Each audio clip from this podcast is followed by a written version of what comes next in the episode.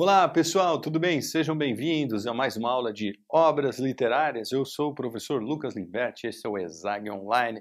Bora estudar literatura, bora se preparar para os principais vestibulares aí. Hoje nós vamos falar de uma obra muito bacana, muito, interess muito interessante, chamada Niket, uma história de poligamia.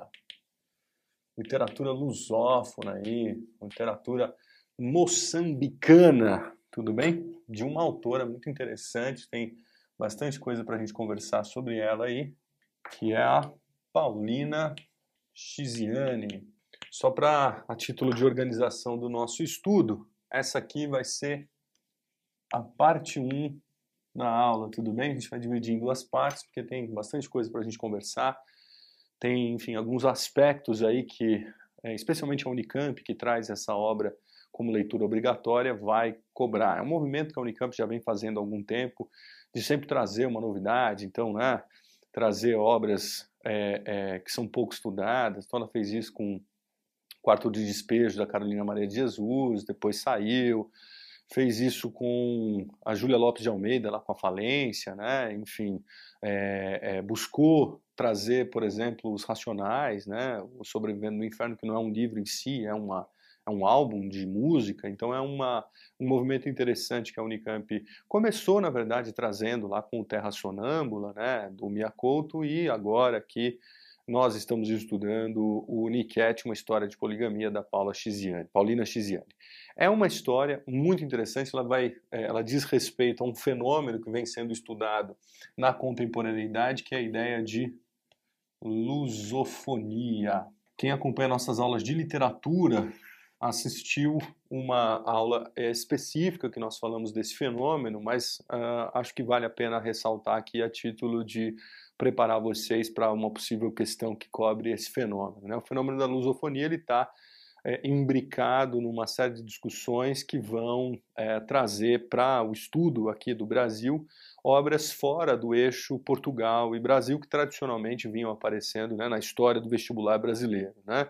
Sobretudo depois do fenômeno do acordo é, ortográfico, né, que juntou e que diversas polêmicas vai discutir a, a questão de uma padronização, de uma uniformização da língua é, portuguesa nesses mais diversos países. Eu não vou entrar nessa seara que ela é muito polêmica, né, então tem prós e contras, e acho que vale a pena vocês se interarem desse assunto também, uma vez que ele pode ser cobrado não só na prova de literatura, mas prova de interpretação, de gramática, até de geografia, de geopolítica, né? Para discutir alguns fenômenos que uh, eu preciso tocar nesse ponto aqui com vocês, pelo fato de que, normalmente, lusofonia está associada à noção de literatura contemporânea, né? E por quê? É muito importante associar o aparecimento de literatura fora do eixo Portugal-Brasil com a noção de contemporaneidade, pelo fato de que nós estamos falando de uma autora moçambicana. Moçambique fala a língua portuguesa. Né?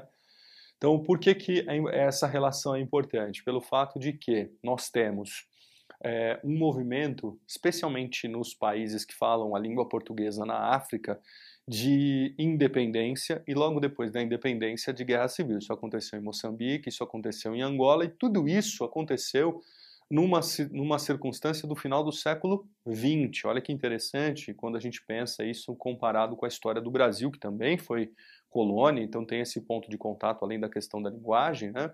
É, que a gente teve a nossa independência lá no começo do século XIX, nós estamos falando de 1822. Esses países tiveram independência é, no final do século XX e depois do século XX entraram em guerra civil, né, tanto Moçambique quanto Angola.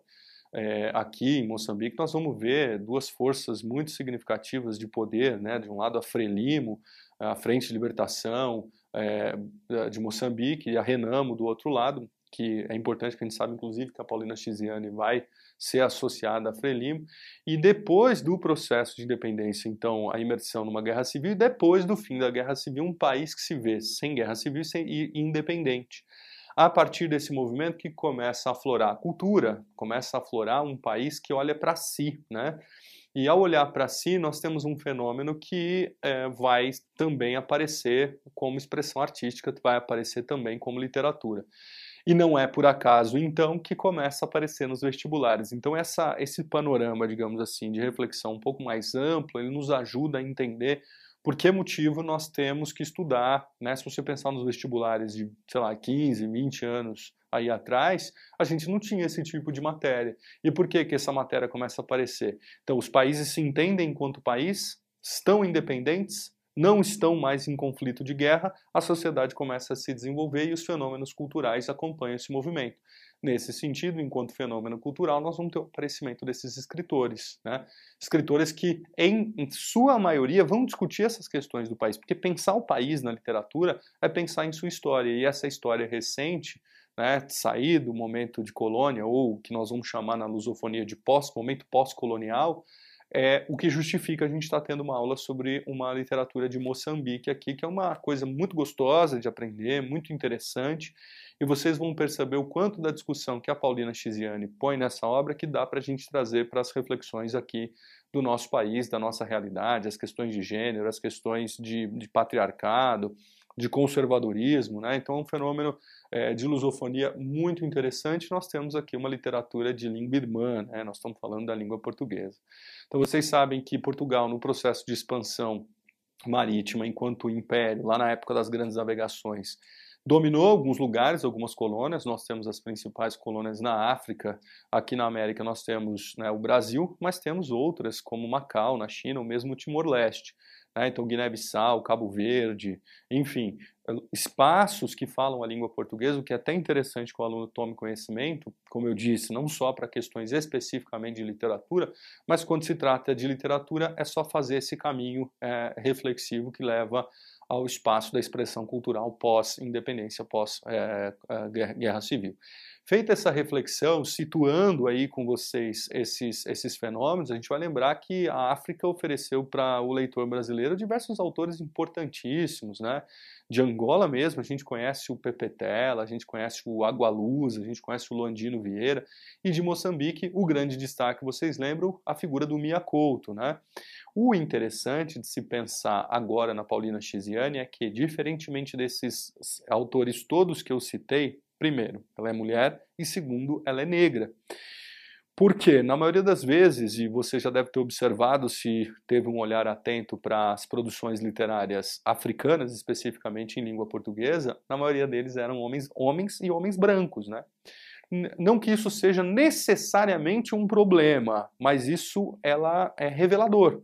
Revelador de que a produção cultural associada à literatura demanda que você tenha formação é, intelectual. E essa formação intelectual está associada a um lugar de, de, de digamos assim, de um lugar social, né, e esse lugar social patriarcal. Então você tem escritores que tiveram oportunidade de se formar, de, de fazer faculdade e de que ocupavam um lugar é, de destaque na, na sociedade, mesmo que em alguns casos não podemos é, é, separar, por exemplo, a relação política que tinha lá em Angola, por exemplo, figuras como Pepe Telo ou Luandino Vieira, que participaram ativamente das guerras do país. Bom, feito esse panorama é, sobre o que significa a literatura de língua portuguesa desses países pós-coloniais, especialmente da África, que é o nosso ponto aqui em relação a, a, a Moçambique especificamente, que essa é de onde vem a Paulina Chiziane, e o espaço que ela vai discutir em sua obra, percebam que o próprio título já traz uma discussão que é uma discussão muito polêmica, né? Uma discussão que se você trouxer para o mundo que a gente vive, ela, ela, ela é, enfim, ela vai, ela vai dar o que falar aí para a gente pensar essa questão da poligamia, sobretudo porque vivemos tradicionalmente numa sociedade monogâmica, né? Então essa questão da poligamia, tratado sob a perspectiva do olhar feminino, a narradora da história, vocês vão perceber que é uma mulher que narra em primeira pessoa, nós estamos falando de Rami, né? É, falando da parte ficcional, mas o que significa a Paulina é, adotar esse percurso e fazer essa discussão aqui em literatura. Então, um fenômeno muito interessante, como eu disse para vocês, a literatura contemporânea, só para vocês terem uma ideia. A data de publicação diz respeito a essa explicação, no sentido de que isso vem a público em 2002, tudo bem? E feita, acho que feita essas considerações, situando o lugar do nosso estudo aqui, a gente já vai fechando um pouco o funil para poder chegar a aspectos é, que dizem respeito, nesse caso que eu vou falar para vocês, ao contexto e à autora para poder chegar na obra. Sem fazer essa relação, vocês vão perceber que a gente perde muito uma vez que a discussão colocada na maioria dos romances, na maioria dos livros de conto, né, na maioria das nas, nas próprias poesias, elas estão discutindo esse, esse, momento que esses países vivem, tá? Então leve isso em consideração, não deixe de, de observar esses fenômenos históricos, porque eles podem ser cobrados nas provas nos mais diversos vestibulares que você estiver estudando, tudo bem? Então, beleza. É, Paulina Chiziane, né, ela vai nascer uh, em 4 de junho de 1955, tudo bem? O que significa, perceba, o nascimento, uma associação com a noção de contemporaneidade, o que só poderia de alguma forma acontecer num país que se propõe independente, mas obviamente ela, a, a, digamos assim, nasce antes do processo de independência, é, numa, numa localidade ao sul de Moçambique. Tá? Então lembra que em Moçambique nós falamos, tá? O uso aí da língua portuguesa é de suma importância. Obviamente, como eu disse para vocês, para além das polêmicas, né, e para além das questões que estão associadas a esse fenômeno, nós vamos ter sempre as marcas locais, nós vamos ter uma, um percurso que diz respeito à realidade local e isso não pode ser abandonado partindo do princípio que em alguns momentos isso pode ser cobrado em questão. A língua é portuguesa, mas os fenômenos linguísticos eles podem estar associados a fenômenos culturais e é importante então lembrar que nós estamos na África, né, gente? No continente africano, tudo bem? A, a Paulina só ainda falando sobre a autora, ela teve uma atuação importante durante a Guerra Civil moçambicana, no sentido de estar associada. Então, ela tem uma associação do ponto de vista ideológico, né? A Frelimo, tá? Que, que, o que é a Frelimo? É a Frente de Libertação de Moçambique, e que, do ponto de vista ideológico, está mais associada a um pensamento progressista, né? um pensamento, digamos assim, contrário à renâmora mais conservadora, mais associada ao capital externo, associada ao capitalismo de alguma forma. Então ela não, ela está associada a uma luta mais social, a um engajamento humano, né? enfim. Então a Frelimo, ela participando então dessa, da, durante a Guerra Civil, ela vai trabalhar oferecer a sua ajuda, né, um voluntário aí. Então ela trabalha como enfermeira na na Cruz Vermelha. O que, se você parar para pensar, do ponto de vista, digamos assim, de uma de uma mulher, né, de uma uh, uh, mulher negra, que aí é outro ponto importante, né? Essa, essa questão que eu tinha falado, pô, os escritores todos eram homens e brancos, ela é mulher e é negra. Então, finalmente, nós estamos discutindo aqui uma, uma pessoa que traz né, na, na, na, na, na pele, digamos assim, e, e, no gênero também, uma discussão que tem tudo a ver com o que ela vai propor aqui e que vivenciou um processo político do país de transformação atuando diretamente. Você imagina o que é ser enfermeira numa guerra, né, gente? Então, o que, que essa mulher viveu, o que, que essa mulher passou ali e tantas reflexões que ela vai é, nos apresentar como um fenômeno aí é, que deságua na literatura, né? É, ela tem um fato também que eu acho que é muito importante para a gente pensar na vida dela, que é o fato dela ter sido, então ela foi a primeira mulher a publicar um livro em Moçambique. Se isso não é uma informação importante, né? Para um livro que vai discutir a questão da poligamia sob a perspectiva do olhar feminino, isso é muito importante, tudo bem? Ela vai é, publicar esse primeiro livro, vejam, no ano de 1990. Isso aqui é interessante para a gente pensar algumas coisas, né? Especialmente quando se trata da noção de literatura comparada com o Brasil, pensando que a gente está falando também de um país que foi colônia e que foi é, é, e que usa a língua portuguesa, né? Você pensar nós desde lá do, do, do começo do século XX, sei lá, a Júlia Lopes de Almeida vai publicar a falência em 1901, se eu não me engano, 1900, uma coisa assim. Né? Outras escritoras, a Cecília Meirelles, a Carolina Maria de Jesus, tipo a Raquel de Queiroz, publica em 1930 né, o seu primeiro livro e ela vai publicar isso em 1990. Então perceba que do ponto de vista histórico, essas questões do desenvolvimento humano, sobretudo do protagonismo da mulher, ela demora um pouquinho mais nesses países, sobretudo por conta, como eu disse para vocês, como ponto fundamental da gente analisar é, o, o, o, livro, é entender quem é essa mulher, né? entender o papel dessa mulher aí na sociedade, tudo bem? Então, uma mulher de fibra, uma mulher de raça, uma mulher que colocou a própria vida aí em nome da ideologia de libertação, né? da ideologia de, de, de, de luta, digamos assim, né?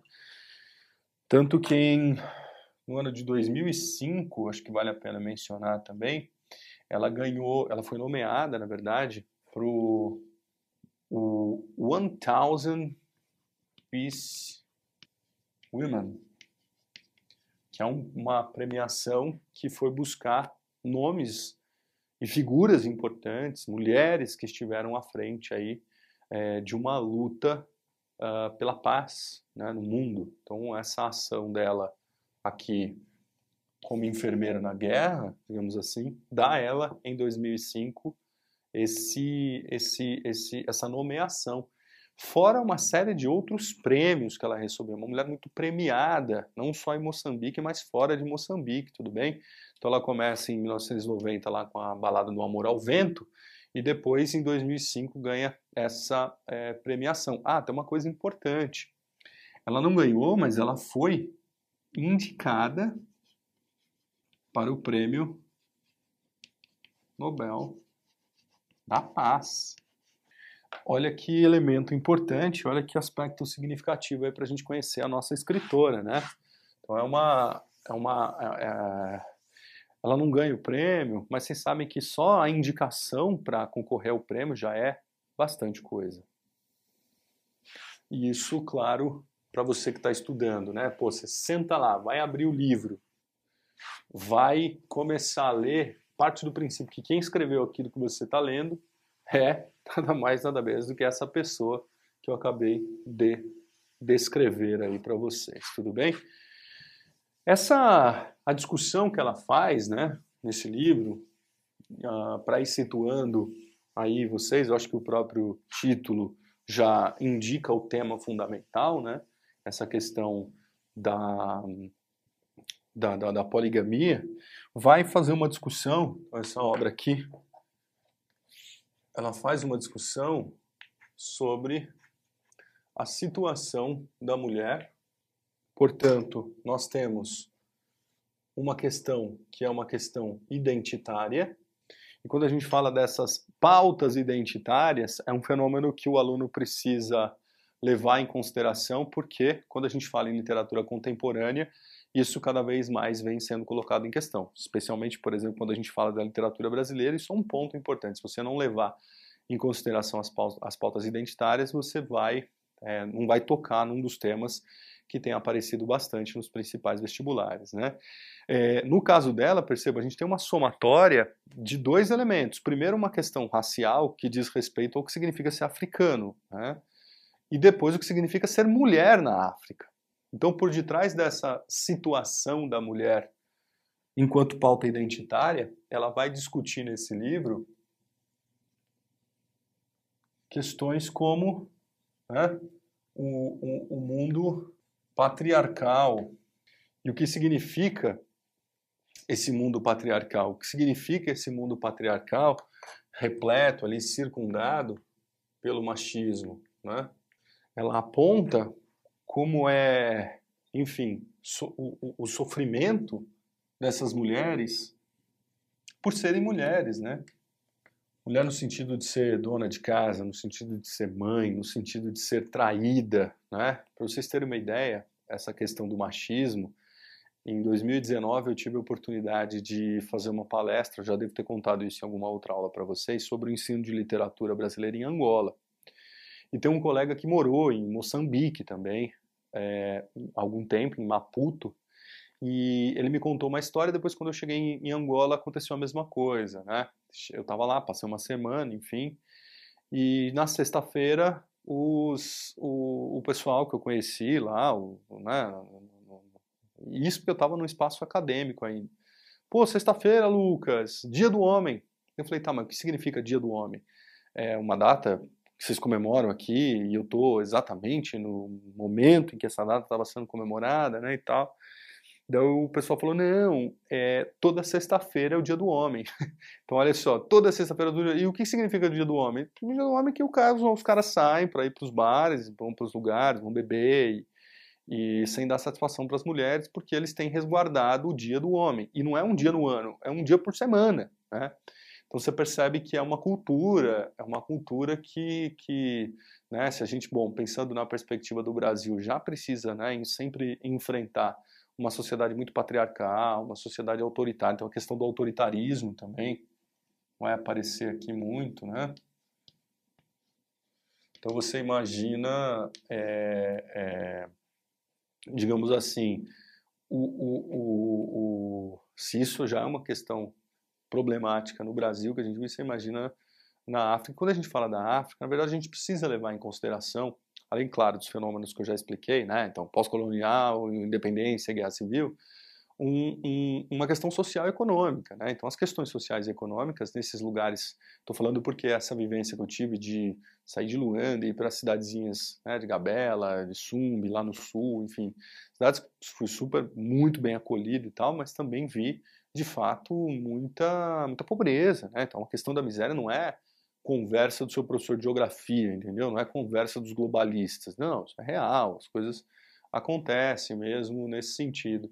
E as pessoas estão meio que acostumadas, estão inseridas nessa sociedade né, em que esse mundo patriarcal, esse sofrimento, esse autoritarismo, onde a mulher ela deve obediência, né, subserviência é, ao marido, é, e a sociedade como um todo, se você observar os cargos de poder, é, os lugares políticos, né, a governança, ela é toda circunscrita aos homens, né?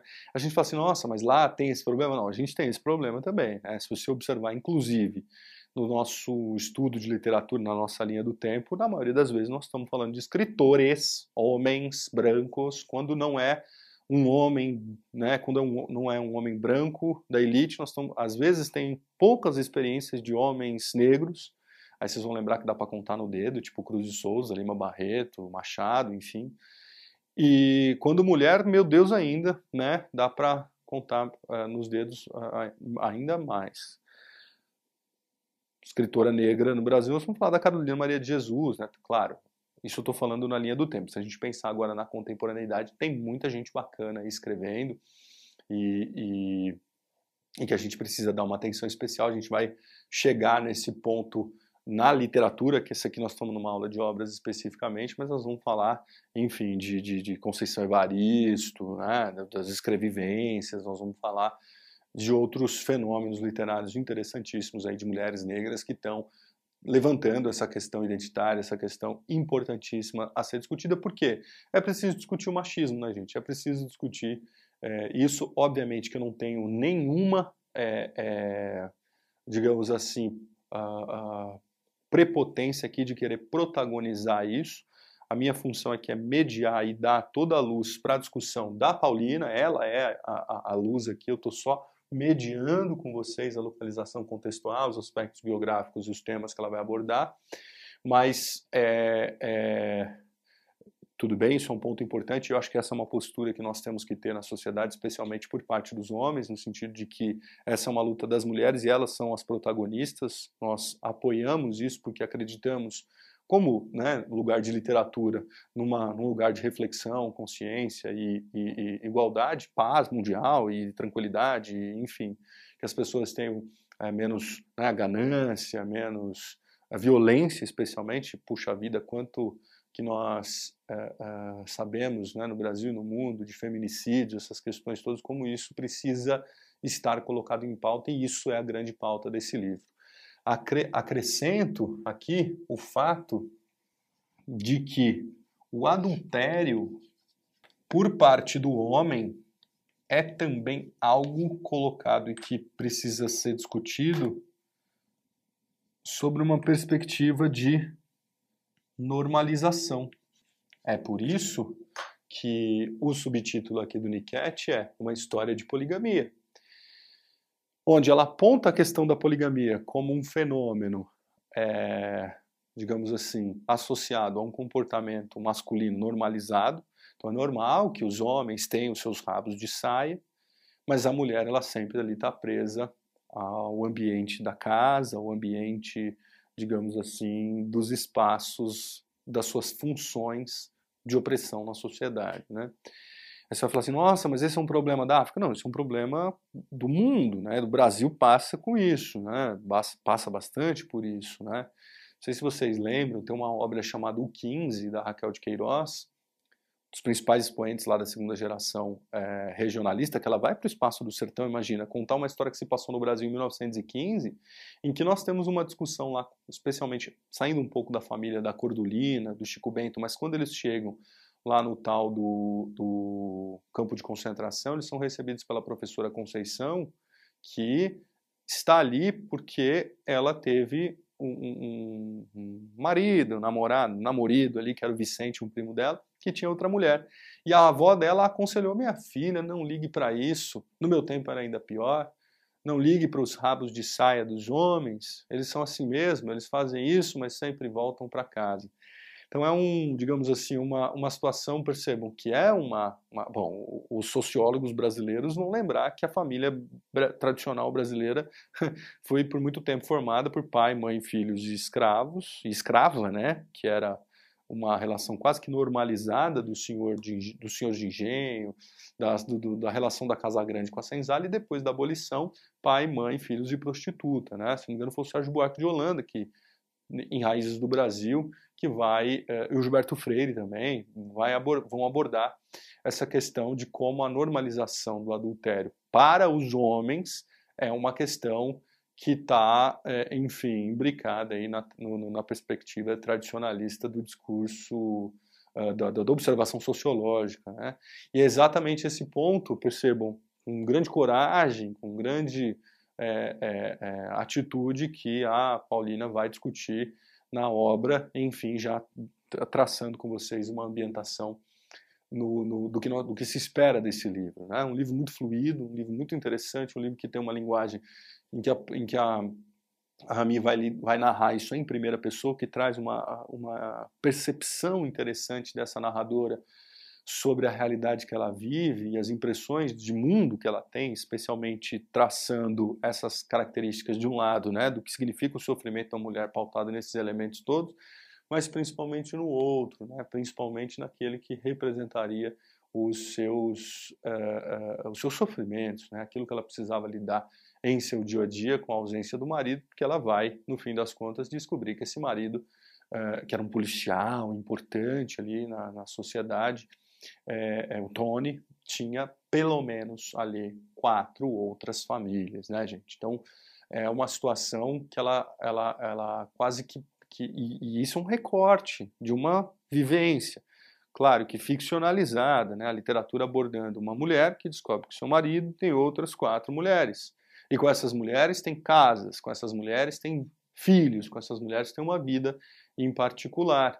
Então é uma história que gira em torno dessa percepção de uma mulher que ao descobrir que o seu marido né, não, tá, é, não dá atenção para a família, fica sempre fora de casa, passa dias sem voltar para casa, que na verdade ele tinha outra família, é, não só que ele sustentava financeiramente, mal e porcamente, até porque sustentar cinco famílias não é fácil, mas em especial, e eu acho que isso é um ponto importante, para além dessa questão de sustentar financeiramente, a discussão é da, da, da normalização da, da, da, poligamia, ou seja, muitas mulheres iriam fechar os olhos para isso porque a figura masculina ali está trazendo o sustento para casa, né? E a, a personagem da Rami é interessante, né, da narradora, que ela vai é, é, cara, revolucionar essa situação. Né? Nós temos um jogo de revolução e empatia no que diz respeito ao processo de tomada de consciência, primeiro, dessa situação, reflexão sobre o que isso significa, embate com as outras mulheres e depois, no final, que eu vou contar para vocês na outra aula, na parte 2, que a gente vai para o enredo propriamente dito, uma situação em que há uma postura revolucionária de inversão dos papéis, tudo bem? Eu vou até meio deixar isso no ar para que vocês possam, é, não fujam de mim na parte 2 do Niket, mas é exatamente do ponto de vista da estruturação da obra, é exatamente dessa forma que vai acontecer, tudo bem? Então, tomada de consciência, percepção do mundo, reflexão sobre ele e revolução, tudo bem? Então, se você consegue entender esses, esses, esses aspectos que vão, na verdade, uh, nos, nos apresentar a, a como se dá o movimento da personagem, é, você entende por que, que, esse livro ficou tão famoso, por que, que esse livro fez tanto sucesso, e obviamente por que, que um vestibular como o da Convest, né, que faz o vestibular da Unicamp, escolhe ele para uma leitura obrigatória. Então, é, é, exatamente isso. Se você, ó, e aí pensando aqui no nosso, no, na nossa linha de raciocínio, se você leva em consideração é, e aí que eu imagino isso pode aparecer nas questões. Esse percurso de análise, você está preparado. O enredo, claro, é importante, nós vamos discutir os significados, os fenômenos simbólicos ali da história, mas é, a, a, o bojo, digamos assim, aquilo que normalmente os vestibulares pedem sobre uma obra é justamente essas reflexões que dizem respeito a esses fenômenos que nós estudamos. Então não deixe de levar em consideração quando você for ler esse livro e você vai, vai ler esse livro, nós estamos combinando aqui, tá? É, de pegar o que significa, então, é, é, literatura lusófona, tudo bem? Os processos históricos, né? os processos históricos, o que significa a Moçambique, colônia, pós-colônia, independência, guerra civil e país culturalmente aberto para uma produção literária que começa a, a se destacar nos últimos tempos. Ah, aí a gente chega na figura da Paulina, quem é a Paulina? Então, essa, essa mulher negra que vai vivenciar praticamente o, o, o, a guerra civil, ela entende muito bem do que ela está falando ali, e depois um fenômeno cultural, como a primeira mulher a publicar, para discutir aprofundadamente essas questões e como é importante que essas questões sejam discutidas para Moçambique, mas olha, para nós aqui no Brasil também. Tudo bem? Então, um fenômeno interessantíssimo e aí a gente vai tocar nessa questão das pautas identitárias do gênero feminino, com a importância das mulheres, especialmente, refletirem sobre a ordenação de monogamia.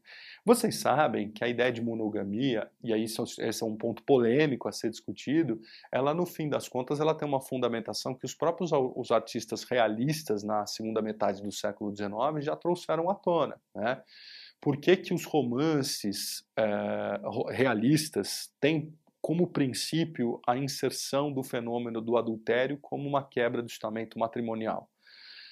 porque eles estão atacando um tipo de organização humana patriarcal, no caso dos realistas, patriarcal burguesa, né? mas burguesa no sentido de que ela vem de cima para baixo.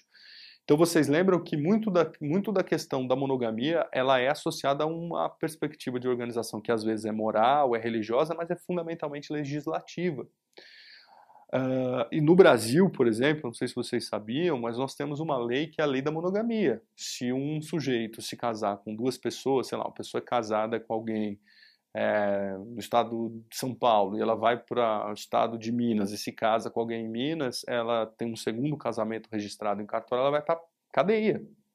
Então, quando você tem uma lei que protege a monogamia, para além das questões, como eu disse, culturais, religiosas e morais, o que, que nós temos ali? Uma defesa protecionista de um lugar eh, da ordem de poder. E essa ordem de poder, no fim das contas, está associada aos homens, está associada a esse mundo patriarcal. Então, discutir a poligamia numa perspectiva que inverte a ordem de coisas, saindo da normalização do, do, da relação é, por homem, porque na verdade a, a, a Rami era casada mesmo assim, com o Tony, né? É, só que as outras mulheres, inclusive, eram mal vistas na sociedade porque eram casadas com homens casados, entende? Porque tinham família com homem casado. Então, a mulher, além de tudo, sofre e sofria, né, só vai sofrer nessa história, é, além de ter um marido que tem outras mulheres, ela sofre o preconceito da sociedade porque ela era, né, como se fosse uma das personagens, que é a Lu, ela é uma concubina. O que é uma concubina? Essa mulher que a gente sabe que tem um marido, mas que ele é casado com outra pessoa. Então essa normalização é o ponto que a gente quer discutir, que talvez seja o, o, a conexão do ponto de vista reflexivo com o que nós vamos falar na parte 2 aí do Niket, tá bom? Então, gente, é, é, eu encerro aqui com vocês essa primeira parte, é, aprofundando bem essas questões para a gente entrar agora na ordem do enredo, para a gente entrar agora na discussão especificamente quem são os personagens, qual o foco narrativo, quais os espaços que essa obra vai transitar, tá bom? Eu espero ter contribuído com o seu estudo, um beijão no coração de todo mundo, tamo junto sempre, até a próxima, valeu!